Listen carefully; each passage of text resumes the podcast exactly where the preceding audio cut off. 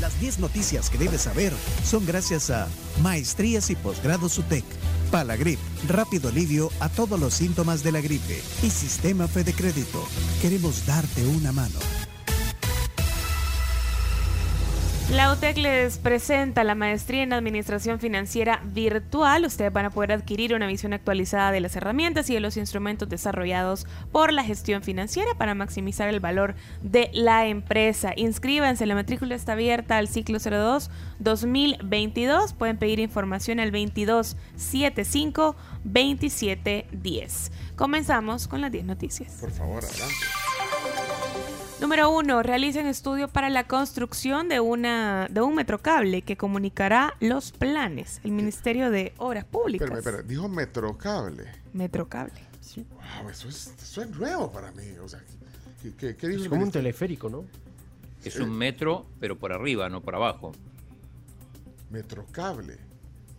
El Ministerio de Obras Públicas realiza un estudio de transporte para la construcción justamente de este metrocable que conectará parte del área metropolitana de San Salvador con los planes de renderos.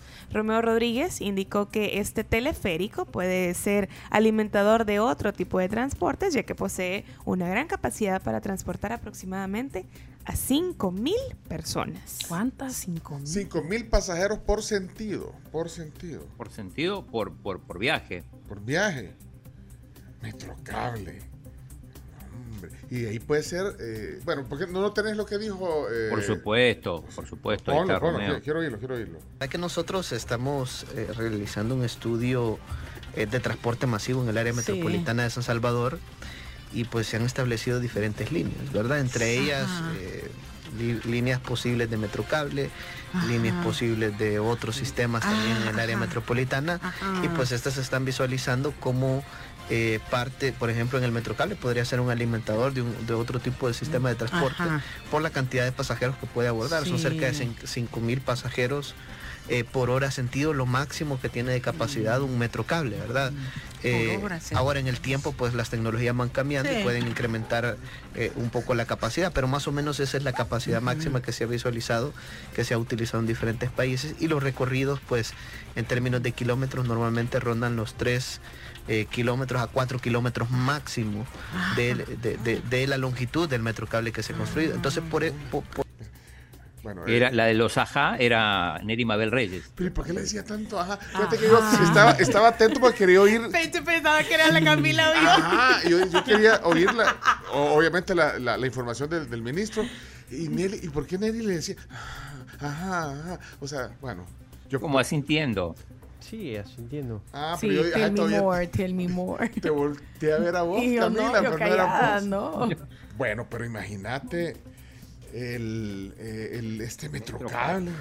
Bueno, es que de hecho se, se quisiera conectar Sí. desde San Martín hasta Santa Tecla, incluso hasta Lourdes. Sí. Ajá, sí. Ah, ah. Y Después, después lo van a criticar. no, pero estos son es- esto, esto, estos son otros proyectos que, que, que- Ey, ya, ya vieron por qué no, de verdad yo no sé qué hacer con ustedes. no, Estamos en las noticias. como que papá, cuando regaña a los hijos que ya sale igual en la No nota. ya no sé qué hacer con usted. Ajá, y entonces, ¿cu- ¿cuántas personas va a poder? Eh, ¿Cinco mil? Hasta cinco mil. ¿Cinco mil? Ah, y cuando- Entonces, ¿cuántos, cuántos eh, kilómetros entonces? Ah, cuatro kilómetros. Ah. Ey, no sean así. Ey, un gran saludo para Neri y Mabel. Neri, un saludo. Siempre la oigo en el noticiero tempranito en la, en la KL. Saludos, Neri. No, no les haga caso a estos. Mira, bueno, interesante proyecto. A ver, no, no sé para cuándo. Pues esto no creo que sea algo para corto plazo. No, ni yo. Sería interesante, pero como ya no viene el ministro, pero sería interesante eh, ahondar en esto. Imagínate. Ya. Vamos. Metrocable. Sí. Metrocentro, Metrocable. Vamos a la siguiente, por favor, noticia número 2. Canciller anuncia posible línea de financiación por 440 millones de dólares con Banco Surcoreano. Una posible línea de financiación para nuestro país en el orden de los 440 millones fue anunciada ayer en Twitter por la canciller Alexandra Hill por parte del Banco de Exportaciones e Importaciones Exim Bank con sede en Seúl, en Corea del Sur. Un importante anuncio. Vamos a la número 3. Maestra salvadoreña es reconocida como mujer distinguida en Nueva York. Qué buena noticia. Sí, cada año el Senado del Estado de New York mantiene la tradición de premiar a mujeres que son consideradas sobresalientes por sus acciones de beneficio y ayuda a la comunidad, así también por ser exitosos en labores que desempeñan dentro del Estado. En ese sentido, este lunes pasado se reconoció a la maestra Cintia Orellana como Mujer Distinguida 2022, premio que fue entregado por la senadora estatal Ana Kaplan Orellana con un doctorado de la Universidad de St. John's, nació en California, pero es hija de padres salvadoreños y vivió en nuestro país por 11 años antes de regresar a los Estados Unidos en el 85. Bueno, muy bien, entonces, por ese reconocimiento. Noticia número 4. Este no es reconocimiento. No, todo lo contrario. Retiran a diputado Auerbach como presidente de la Comisión de Reformas Electorales. Por acuerdo de la Junta Directiva de la Asamblea Legislativa, el diputado de Ghana, Romeo Auerbach, fue sustituido como presidente de la Comisión de Reformas Electorales que estudia el voto en el exterior. Bueno, así se interpreta, Chino, como Sí. bueno, no reconocimiento porque, bueno, le están quitando la presidencia de la comisión. O, o- o la- Claro, y, Sí. y- y esto es una decisión de Gana, porque de hecho eh, Gana, Gana lo decide y ponen a Juan Carlos Mendoza. Tenemos el audio de, de cuando arranca la comisión y el, el diputado Raúl Chamagua, que es de Nuevas Ideas, anuncia el cambio. Bueno, ya dando por recibido este acuerdo, acuerdo de Junta Directiva, pues eh, damos la bienvenida también al diputado Juan Carlos Mendoza y obviamente al cargo de presidente de esta comisión. Ahí está. Vaya, pero no, se, se- lee, pero no se dice claro que, que tendrá que ver por las declaraciones y todo lo que pasó la semana pasada con, con Romeo Auerbach. Y definitivamente me parece que es parte de, de un, no sé si llamarlo castigo, represalia, ok, y evidentemente el, el- el pedido de perdón no, no fue suficiente. Pero digo, esto, esto sale, insisto, de, de Gana, o sea, no es, no es de la Asamblea en sí, es Gana que decide eh, cambiar al presidente de la comisión, porque Juan Carlos Mendoza también es de Gana. Bueno, ok, noticia número 5. En El Salvador se tiene una tendencia a identificarse con modelos ajenos a la realidad. Ayer estuvo acá Oscar Picardo, que es el director del Instituto de Ciencia, Tecnología e Innovación de la Universidad Francisco Gavidia. Y bueno, eh, aparte de- nos presentó el estudio sobre el humor social y político en nuestro país y dijo que se tenía una tendencia a proyectarse eh, pues de forma ganadora. en figuras. En figuras incluso como deportistas, artistas y políticos. Bueno, y dijo que el estudio decía que hay gente que, se, que quería ser como Messi y había gente que quería ser como el presidente Nayib Bukele. Así Ajá. es. Tenemos un audio de lo que dijo Ah, ten- ah, tenés. Ah, bueno, yo diciendo todo porque no veía. Ahí, ahí está, dale. dale. Eh, en El Salvador tenemos un, digamos, un mood, como decíamos al inicio, eh, que es esta satisfacción vicariante, que es proyectarnos en cosas ideales y muy positivas que no tenemos. Y pongo el ejemplo del fútbol. ¿Por qué tanta gente era fan del Barça y del Real Madrid? ¿Qué conexión había con eso? Te asocias a algo ganador. te asocias a algo ganador. Y si tu equipo le va mal, te vas con el ganador. O sea, si sos del Barça y de repente el Barça cae en desgracia y empieza el Real Madrid, te cambias. Es- eso se da mucho. Y eso es lo que pasa también a nivel político. Ah, Eh, los jóvenes se proyectan en la figura del presidente. Y lo ven Porque lo ven ganador. lo ven ganador, lo ven como empresario, lo ven joven, lo ven relajado. Eh, entonces hay una proyección en base a sus carencias, en base a sus limitaciones y eso es muy profundo desde el punto de vista psicológico, cambiarlo. Si quieren oír la entrevista completa, está en podcast, como todas las entrevistas y el programa y las secciones de la tribu. Noticia número 6. 6. Gobierno planea cambiar el color oficial de las escuelas. Según el ministro de Educación, José Pineda, se prevé cambiar la imagen oficial de las escuelas por colores agradables como parte de las remodelaciones del programa Mi Nueva Escuela. Tenemos el audio del ministro. Los colores de los centros educativos también han sido cambiados. Eh, un día de estos les llegará eh, un- un- una solicitud, digamos, una iniciativa de parte del presidente de la República para que cambiemos, porque si ustedes, eh, digamos, leen la Ley General de Educación, ahí dice que las escuelas tienen que estar pintadas de azul y blanco. Entonces vamos a cambiar, vamos a pintarlas de colores agradables que favorezcan a que los niños no tengan esa distracción de un color fuerte a un color tenue, ¿no? sino que sean colores que sean adecuados.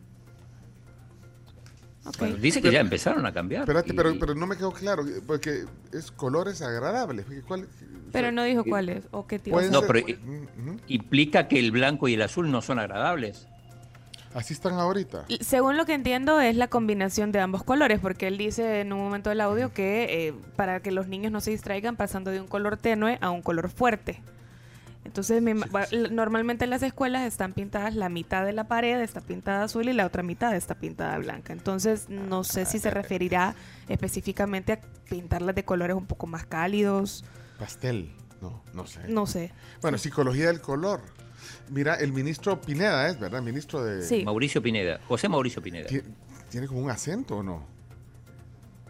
Eh, ¿O soy sí, eh, eh, para mí es de los que habla es el que más desenvuelto habla. No, pero- hablar es el más. Sí, pero un acento como... Bueno, yo no, no- no tengo el gusto de conocerlo, pues, pero... Es más, no, no, no, ni- no, no lo identifico ni de ¿A qué imagen. nacionalidad le encontrás acento? No sé, ponémelo, Chomito, ponelo. No, o soy yo. ¿Soy yo? o- o es de- Los colores de los centros educativos también han sido cambiados. Eh, un día de estos les llegará eh, un- un- una solicitud, digamos, una iniciativa de parte del presidente de la República para que cambiemos, No, no, porque no, no le oyen como un... Sí, como, No como va a decir que habla como chileno. argentino. Como un cantadito. Como ¿no? chileno, ¿no? como Suramericano, no sé, algo. como- bueno. Ecuatoriano, ¿no?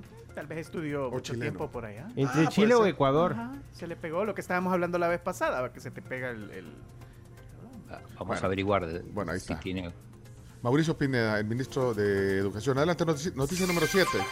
El Centro Nacional de Huracanes de Estados Unidos advierte a Centroamérica a vigilar la depresión tropical 12. Eh, pues se emitió un nuevo aviso ayer por la depresión tropical 12 ubicada a varios cientos de millas al oeste del cabo Islas Verdes sobre el Atlántico. En este informe se pide a los países centroamericanos vigilar el fenómeno precisamente. El Ministerio de Medio Ambiente eh, confirmó que en los próximos cinco días podría ingresar una depresión tropical con potencial de desarrollo ciclónico al este de Nicaragua. Bueno. Vamos a la ahí Número está. ocho. Sí, número 8. Gobierno de Costa Rica impulsa legalización del uso recreativo de marihuana. Bueno, de hecho, eh, el chino está en San José ahorita, está transmitiendo desde allá. Eh, No tiene, nada, no, no tiene nada que ver, o sí, tu visita con lo- el anuncio del presidente de Costa Rica, Rodrigo Chávez, y sus ministros de Salud, de Agricultura y de Seguridad firmaron eh, ayer un proyecto de ley que busca avalar el uso recreativo de la marihuana y va a ser discutido en la Asamblea Legislativa en los próximos días. Eh, esto, aquí hubo una pequeña discusión, no sé si se acuerdan, Francis habla. eh, la Sí. impulsaba, diputado de Gana impulsaba, pero, pero más bien hablaban del uso eh, medicinal.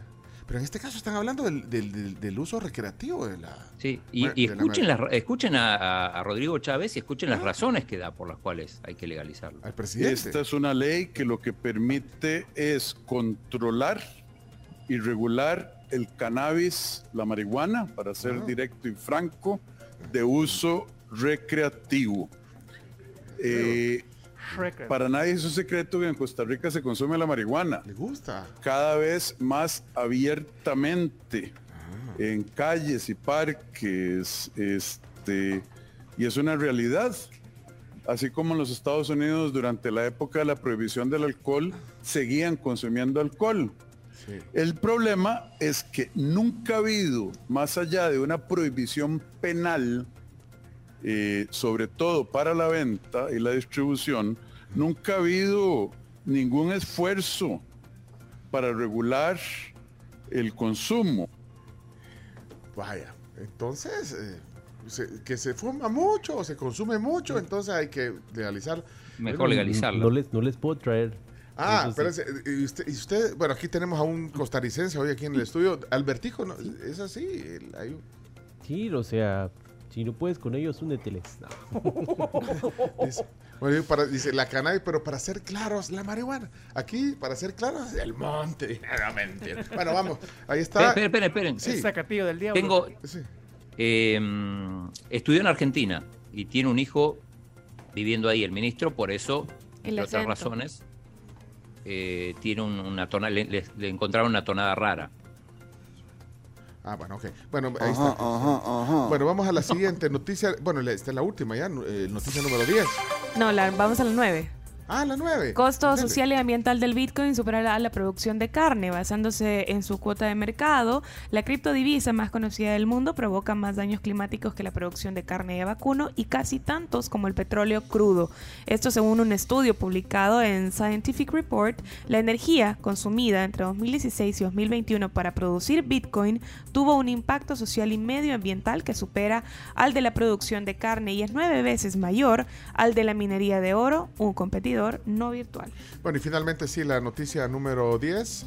Hombre al que se le negó ver al Papa Francisco destruyó dos bustos antiguos en los museos de- de- del Vaticano. No, hombre, es que este hombre derribó dos bustos de la época romana que se exponían en los museos vaticanos. El individuo que fue detenido por el personal del museo causó, según la institución, daños moderados eh, a las dos obras de arte y había eh, cometido el acto vandálico ante la negativa de la seguridad a su exigencia eh, quería ver al Papa. Yo quiero ver al Papa Francisco. yo. Como que vamos a ver al Papa y Sí, no, no lo dejan ver. Quiero entonces ver, o sea, estaba voy ahí. a arruinar y, y- y se enojó y bueno, y porque no, no lo- porque le dijeron que no, que no podía ver al Papa, se enojó. Bueno, así las cosas. Ahí están 10 noticias que hay que saber. Muchas gracias a todos por eh, participar. Y bueno, hoy tenemos eh, en el tema del día el vicepresidente de la República. De hecho, venimos con él a continuación. Hacemos una pequeña pausa, ponemos las cámaras porque también vamos a transmitir en vivo esta plática eh, con Félix Ulloa, el vicepresidente de la República de El Salvador, hoy en la tribu. Con él regresamos enseguida. Ya venimos.